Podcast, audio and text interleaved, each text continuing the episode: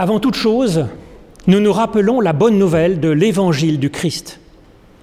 La grâce, la miséricorde et la paix de Dieu vous sont données à vous en particulier. C'est pourquoi chaque jour, dans l'abondance comme dans la pauvreté, dans la maladie comme dans la santé, nous avons confiance. L'Éternel nous bénit et nous accompagne chaque jour. En réponse à cette incroyable bénédiction de Dieu, nous levons nos yeux vers Dieu pour lui dire notre louange, notre reconnaissance. C'est ce que je vous propose de faire en suivant du cœur cette prière de Saint Augustin, un philosophe, théologien et mystique bien connu du 5e siècle. Seigneur notre Dieu, notre unique espérance, exauce-nous de peur que par lassitude, nous ne te cherchions même plus, mais fais que toujours nous cherchions ardemment ta présence. Ô toi, donne-nous la force de te chercher, toi qui nous as fait te trouver et qui nous donne l'espoir de te trouver plus encore. Devant toi est notre force et notre faiblesse. Alors garde notre force, s'il te plaît, et guéris notre faiblesse. Devant toi est notre science et notre ignorance. Là où tu nous as déjà ouverts, accueille-nous. Et là où nous sommes encore bloqués, ouvre-nous ta porte. Que ce soit de toi que nous nous souvenions, toi que nous comprenions, toi que nous aimions de tout cœur. Augmente en nous donc ces trois dons, celui de la force, de l'intelligence et de la foi, jusqu'à ce que tu nous aies réformés tout entier. Au nom de Jésus-Christ. Amen. Alors je vous propose maintenant de chanter ensemble comme une prière ce psaume 42 de la Bible qui compare poétiquement notre soif de Dieu à celle d'un cerf qui cherche un point d'eau pour boire.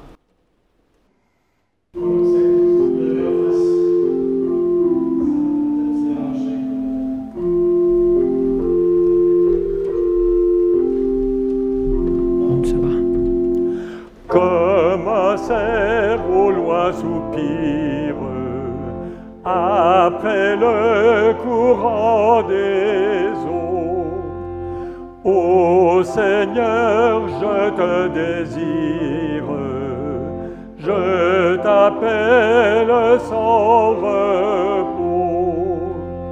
Dans ma soif du Dieu vivant, je demande en soupirant, viendra-t-il ce jour de grâce? Oh, j'irai devant ta face. Mais faut-il qu'ainsi tu pleures? Oh, mon cœur sans réconfort, mon espoir en Dieu demeure.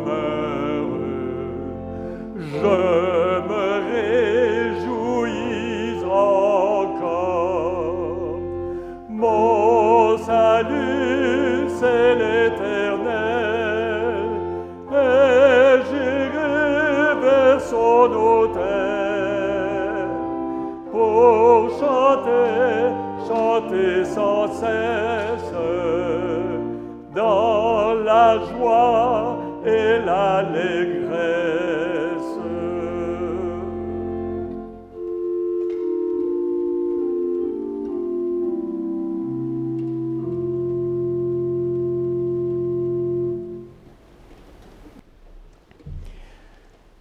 Ces dernières semaines, j'ai reçu un mail de plusieurs personnes qui m'ont envoyé un message d'appel au secours disant qu'elles avaient profité du confinement pour euh, commencer à lire la Bible.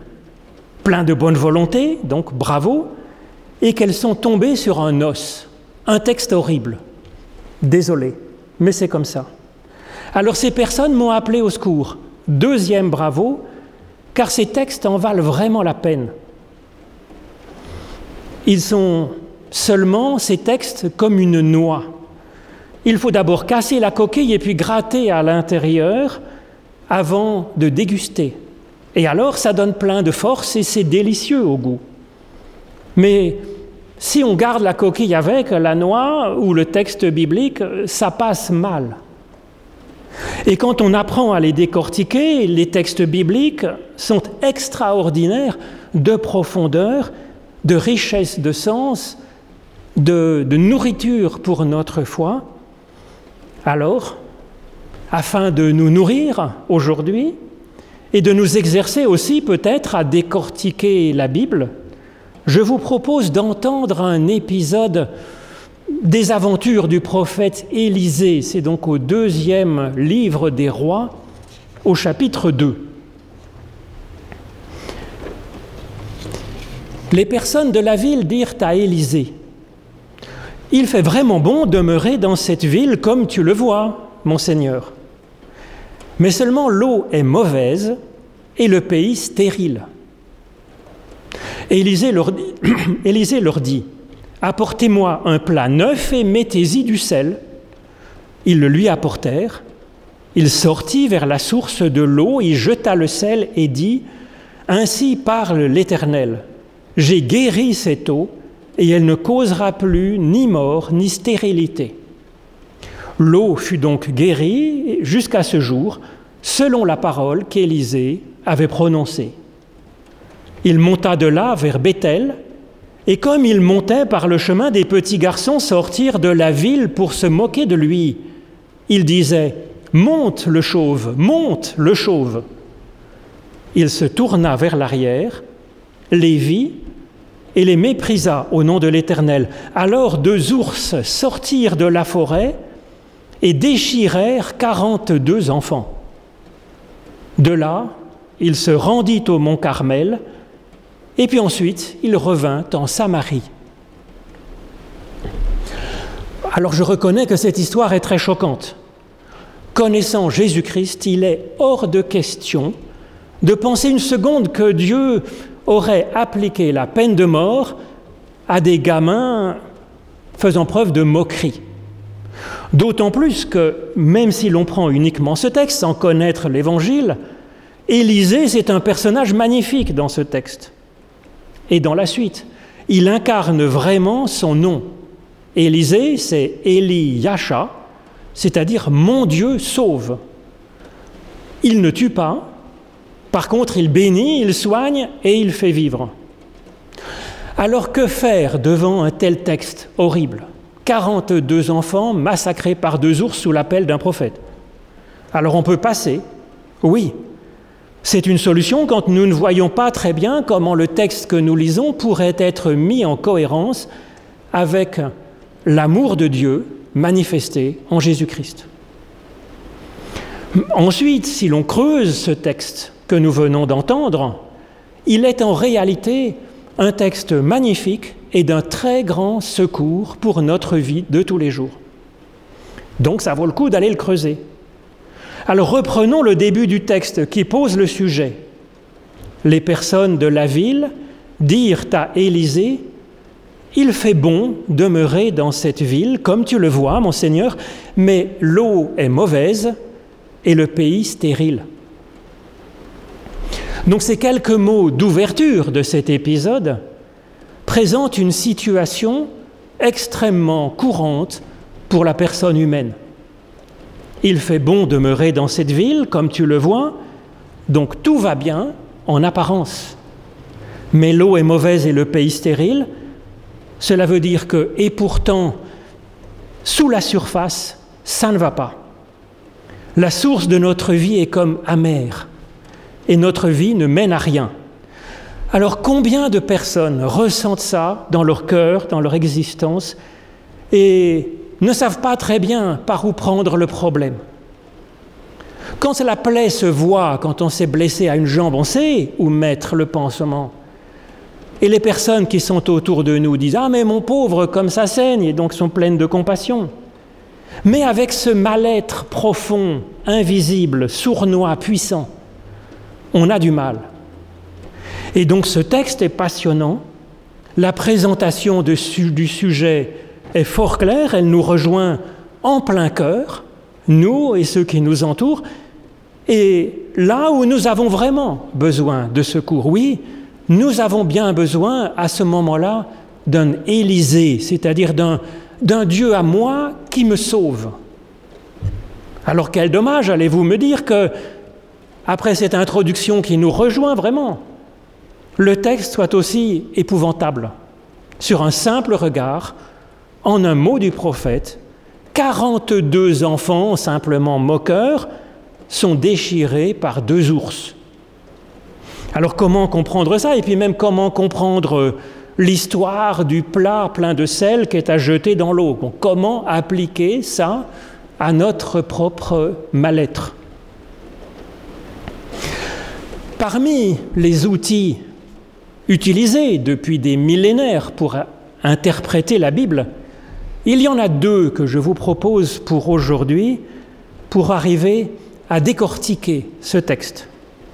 Le premier outil, c'est que quand un texte est incohérent au sens premier, matériel, eh bien il faut chercher le sens figuré, allégorique, spirituel. Et le deuxième outil, c'est que c'est la Bible qui nous aide à lire la Bible. Et cela nous invite donc à chercher dans la Bible les textes qui se ressemblent et voir si peut-être nous y trouverons des pistes pour interpréter le texte qui nous pose problème. Alors j'ai cherché dans ma mémoire et je vous propose deux textes qui sont dans le Nouveau Testament qui, je pense, vont bien nous aider. D'abord un texte sur le sel, puis un texte en rapport avec les 42 enfants méchants déchirés par deux ours. Donc le premier, c'est dans l'évangile de Jésus-Christ selon Marc au chapitre 9. Jésus nous dit, Si ton œil te cause la chute, eh bien arrache-le. Mieux vaut pour toi entrer borgne dans le royaume de Dieu plutôt que d'avoir deux yeux et d'être jeté dans la géhenne, où le verre ne meurt pas et où le feu ne s'éteint pas. Et donc, chacun sera salé de feu. Le sel est une bonne chose, mais si le sel perd sa saveur, avec quoi l'assaisonnerez-vous Ayez donc du sel en vous-même et soyez en paix les uns avec les autres. Donc après ce texte avec le sel, un texte pour euh, creuser l'histoire des 42 enfants et des deux ours. C'est dans l'Apocalypse, au chapitre 11 c'est Jean qui raconte sa vision. On me donna un roseau semblable à une baguette en me disant, Lève-toi et mesure le sanctuaire de Dieu, l'autel et ceux qui y adorent. Mais la cour extérieure du sanctuaire, laisse-la de côté et ne la mesure pas, car elle a été donnée aux nations. Celles-ci fouleront aux pieds la ville sainte pendant quarante-deux mois. Je donnerai ensuite à mes deux témoins de parler en prophète vêtus de sac pendant 1260 jours, c'est-à-dire 42 mois. Ce sont là les deux oliviers et les deux chandeliers qui se tiennent devant le Seigneur de la terre. Si quelqu'un veut leur faire du mal, du feu sortira de leur bouche et dévorera leurs ennemis. Ô Éternel, viens par ton esprit éclairer notre intelligence pour que dans cette méditation des Écritures, nous entendions la parole que tu veux nous adresser au plus profond de nous. Amen.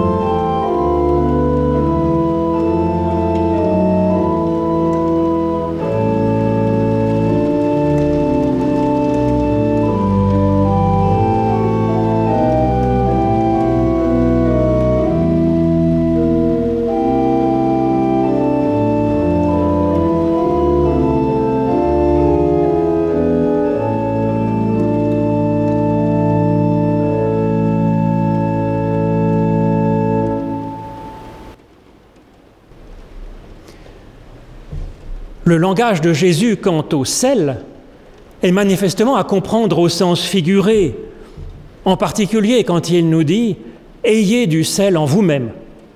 Ou bien quand il nous dit Ayez du sel, comme par exemple en vous arrachant un des deux yeux qui provoquerait votre chute. Quant au texte de l'Apocalypse, il est entièrement au sens figuré, bien entendu. Et il nous intéresse pour comprendre cette histoire du massacre des 42 garçons tués par les deux ours, car le texte de l'Apocalypse présente exactement le même schéma, avec le, mal qui règne pendant 42 mois et qui est éliminé par les deux témoins. Afin de bien insister sur ces chiffres, et en déployer le sens. Le texte de l'Apocalypse répète même ces chiffres. Les 42 mois sont répétés avec les 1260 jours, ça fait 42 mois de 30 jours. Et puis c'est répété en ce qui concerne les deux témoins, prophètes, ils sont répétés, ce chiffre 2, en disant que ce sont aussi deux oliviers et deux chandeliers. Alors ces textes du Nouveau Testament, il nous plonge dans le contexte culturel infiniment plus proche des rédacteurs de la Bible que nous ne le sommes. Et donc ça peut nous aider à comprendre un peu ce que veulent dire les mots, les images. Le sel, ainsi que la victoire des deux quelque chose sur les 42 méchants, sont à prendre comme une allégorie. Et manifestement aussi cet épisode d'Élysée, ce qui ne veut pas dire qu'il n'y aurait pas eu un monsieur Élisée, bien serviable, à la fin du IXe siècle, avant Jésus-Christ, bien sûr. C'est une autre question, l'existence du Élysée historique. Mais en tout cas, cet épisode, par son exagération même et par ses chiffres bien connus dans cette culture, sont à prendre au sens allégorique. Donc relisons cette histoire comme nous le suggèrent ces deux outils. Comme souvent, dans ce type de texte, nous sommes à la fois tous les personnages de l'histoire, chacun représentant une facette de ce que nous sommes, de ce qui nous anime. Nous sommes donc cette ville pour qui semble tout aller bien, mais qui souffre à l'intérieur de mort, d'amertume et de stérilité. Nous sommes aussi ces 42 enfants moqueurs. Nous sommes aussi ce prophète Élisée qui est là dans la ville, représentant le souffle de Dieu qui est à l'intérieur de nous par nature. Car même le plus athée des humains, même le plus désespéré, à l'intérieur de lui, peut-être au fond du fond, il existe quelque chose de cette étincelle du salut de Dieu, de l'Élysée, parce que c'est notre nature d'être animé du souffle de Dieu. La première chose que nous propose ce texte est d'abord cette lucidité sur nous-mêmes, attentif à la fois à ce qui va bien dans notre existence, dans notre vie, mais aussi à notre détresse profonde, souvent, et puis encore à la présence active, disponible de Dieu à l'intérieur de nous. Cette lucidité, c'est une attention à ces trois réalités en même temps. Et puis cette lucidité, nous le voyons ici, elle s'affine dans le dialogue avec Élisée quand ils disent Vois, Seigneur. Et donc c'est un travail d'introspection et de prière qui nous est proposé ici.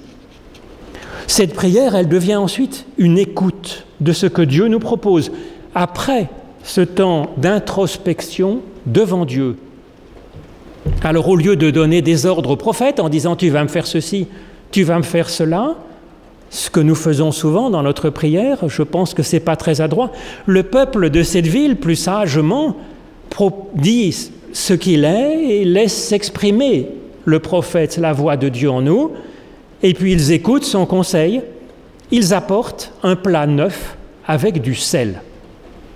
C'est donc que, comme le dit Jésus, ils avaient donc bien du sel en eux-mêmes, puisqu'ils en ont facilement trouvé. Le sel, ça évoque une force de purification pour éliminer, nous dit Jésus, ce qui cause notre chute, avec la force de son langage donc hyperbolique, avec euh, s'arracher un œil, une main, un pied, je ne sais plus quoi. Il s'agit donc bien du même sujet dans l'histoire d'Élysée et dans ce langage hyperbolique, allégorique de Jésus. Alors le texte d'Élysée, il nous suggère de, purifier, de soigner, de guérir en priorité nos sources profondes, plus que nos actes, plus que notre dépression, plus que notre caractère. Le texte même, il nous dit que avec le sel, la source est guérie.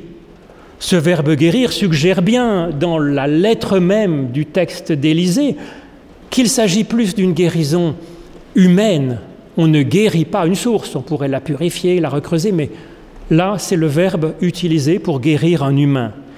Et puis la stérilité dont il est question aussi, ce n'est pas la stérilité des, des champs, c'est la stérilité de notre existence même.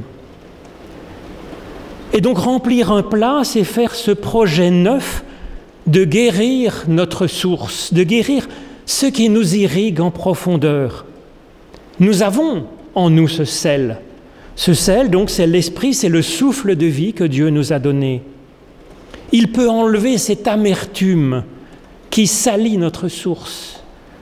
Tout ce qui nous tue à petit feu à l'intérieur de nous et qui fait avorter nos élans de vie. Alors ne culpabilisons pas de ces mots qui sont à l'intérieur de nous. Il faut effectivement plus fort que nos seules petites forces pour nous en guérir. C'est ce que veut dire finalement Jésus en parlant du sel. Et ce plus fort que nous, il est donc déjà en nous, en nous-mêmes. Alors après cette première étape, qui consiste à soigner nos sources profondes, voici la personne ou l'humanité en forme. Une nouvelle étape est alors proposée avec l'élévation du prophète, c'est-à-dire l'élévation spirituelle, l'élévation de la foi en nous. De là, nous dit le texte, c'est-à-dire depuis la première étape que nous avons franchie avec le sel, Élisée monta vers Bethel, il monta sur le chemin, nous dit le texte en insistant sur cette montée vers la maison de Dieu, Bethel. La maison de Dieu, c'est un peu notre chez nous, puisque nous sommes enfants de Dieu, tout en étant aussi enfants de cette terre, vivant dans ce monde où il fait si bon vivre, comme le remarque le début de ce texte. Cette montée, elle vise donc à conjuguer enfant, enfin cette harmonieusement cette double citoyenneté, habitant de ce monde et puis habitant du royaume de Dieu, à la fois. Mais voilà que dans cette montée, un obstacle frappe notre prophète. La moquerie qui vient alors dévaloriser notre montée spirituelle comme si elle était inutile et vaine. Monte le chauve. Et donc c'est encore un obstacle intérieur cette voix des enfants, c'est ce moi qui désespère de moi-même, qui me dévalorise, qui me fait chuter tout entier, comme le disait Jésus, dans notre élévation. À ce moment-là, écoutant cette voix, il n'est même plus Élisée, il n'est même plus un prophète, il n'est même plus humain, il n'est plus que le chauve il est identifié à sa faiblesse. Il ne voit plus que ça, et son cheminement vers le haut qui lui semble alors être une folie et une vaine prétention. 42 enfants forment donc ici un obstacle dans cette montée. Ce nombre de 42 dans la Bible est donc un chiffre remarquable. Nous l'avons vu dans le texte de l'Apocalypse qui marque le passage de la sixième trompette à la septième trompette, comme un passage du sixième jour de la création raconté dans la Genèse au septième jour de la création. Et effectivement, le 42, 42, c'est multiple de 6 et de 7, ça marque cette période trouble de transition entre le 6 et le 7. Période trouble où la création seulement vivante, la création brute, accouche d'une création bénie, inspirée par Dieu et connaissant un repos, une paix féconde. C'est de cet accouchement que parle donc le passage à travers les 42 enfants, accouchement de notre être béni, spirituel. Entre ce sixième jour et le septième jour de la création, dans la Genèse, il y a la parole de Dieu. Et c'est ce qu'évoque le chiffre 2 ici, nous l'avons entendu dans l'Apocalypse, qui n'hésite pas à détailler ce 2 qui permet de passer cette transition du 6 au 7. C'est comme deux témoins, deux prophètes, deux oliviers, deux chandeliers. Et donc c'est une source de paroles vives venant de Dieu. C'est une source de bénédiction qui est évoquée à travers l'image de l'olivier qui est souvent le Christ, le double olivier même. C'est une image aussi avec le chandelier de la présence de Dieu en nous, ce chandelier qui était au cœur du temple de Jérusalem, une source d'éclairage pour notre existence, c'est-à-dire nous donnant une liberté, une autonomie pour discerner par nous-mêmes. Et donc cette parole double, c'est comme une épée à double tranchant qui, qui ouvre une brèche, nous dit le texte, à travers les 42 enfants. Comme la parole de Dieu a ouvert une brèche à travers la mer rouge et le désert pour permettre aux Hébreux de rejoindre la terre promise. Comme le Christ a ouvert pour nous une brèche dans la mort pour entrer dans la vie avec Dieu. Les enfants, ils ne sont pas déchirés un à un par les deux ours, mais la parole permet d'ouvrir un passage, une Pâque, au milieu des 42 pour dépasser l'enfance, dépasser le petit garçon, la petite fille en nous, pour entrer dans un âge adulte, celui d'une humanité pleine, une humanité capable de Dieu, une humanité marquée par le signe du septième jour. Alors Élisée, il poursuivra ensuite son voyage, son élévation, d'abord à Bethel, puis ensuite au mont Carmel sur les traces des prodiges faits par Élie pour euh, éliminer les fausses adorations. Puis ensuite, nous dit le texte, Élisée retournera chez lui à Samarie. Et donc notre mise en forme physique, psychologique, morale et spirituelle qu'évoque ce texte, cela ne nous conduit pas à sortir du monde pour rester dans les hauteurs, mais à pouvoir vivre dans notre monde transformé et puis bienfaisant, écartant et incarnant à notre façon Élisée, c'est-à-dire le salut de Dieu, et Jésus, c'est-à-dire littéralement le salut de l'Éternel. Alors la première étape, c'était ce projet de purification de nos sources intérieures, là où nous abreuvons notre être, notre espérance, notre psychologie. C'était une lucidité par la réflexion et par la prière. C'était de saler nos sources avec le sel puissant de l'Esprit en nous. C'est un travail quotidien, humble et vrai. La seconde étape, c'est de vaincre notre mésestime de nous-mêmes par la force de la parole de bénédiction de Dieu pour nous. Alors ce texte pourrait sembler comme ça très théorique, oui, la bénédiction, l'amour de Dieu, on en a entendu parler.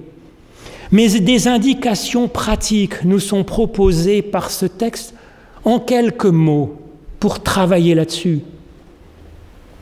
Quand Élisée entend les enfants qui le rabaissent, Élisée se tourne vers eux, nous dit le texte.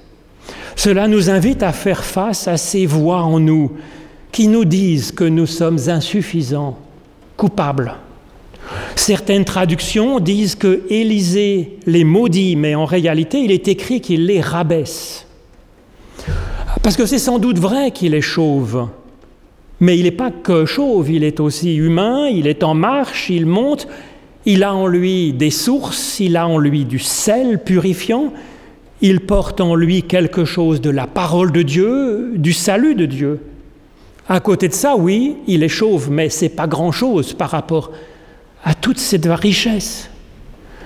Il nous faudrait donc faire face à ce sentiment de notre indignité, oui, et puis à le dépasser en recevant cette bénédiction de Dieu qui nous dit toute notre valeur.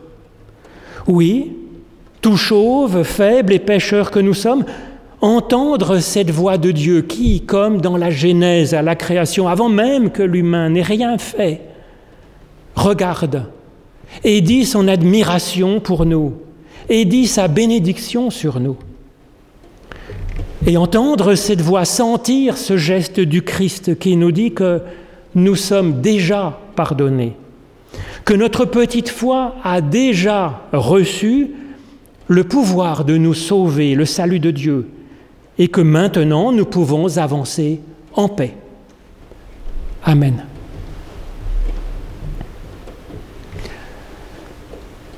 En réponse à cette bénédiction, je vous propose de chanter maintenant ensemble le psaume 138 de la Bible, donc comme une prière de louange à Dieu pour son aide dans les difficultés effectivement parfois terribles de notre existence, difficultés matérielles, difficultés psychologiques, difficultés spirituelles. Donc le psaume 138, les strophes 1 et 2.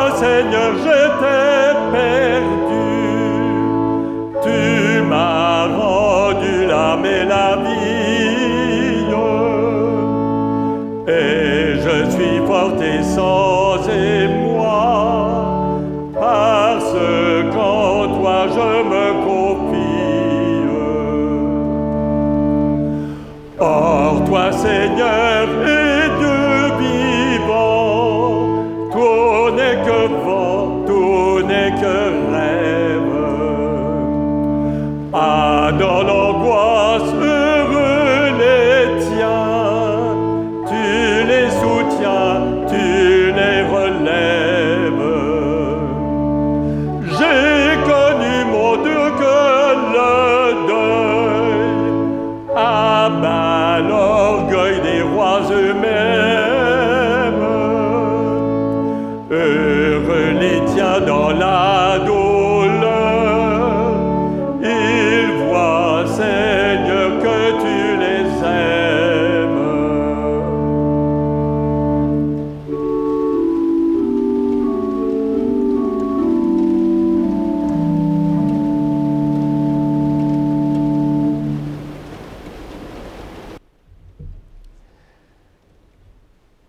vous invite à vous unir dans la prière avec ces mots du philosophe Kierkegaard, en pensant en particulier à ceux qui souffrent, quelle que soit la cause de leur souffrance.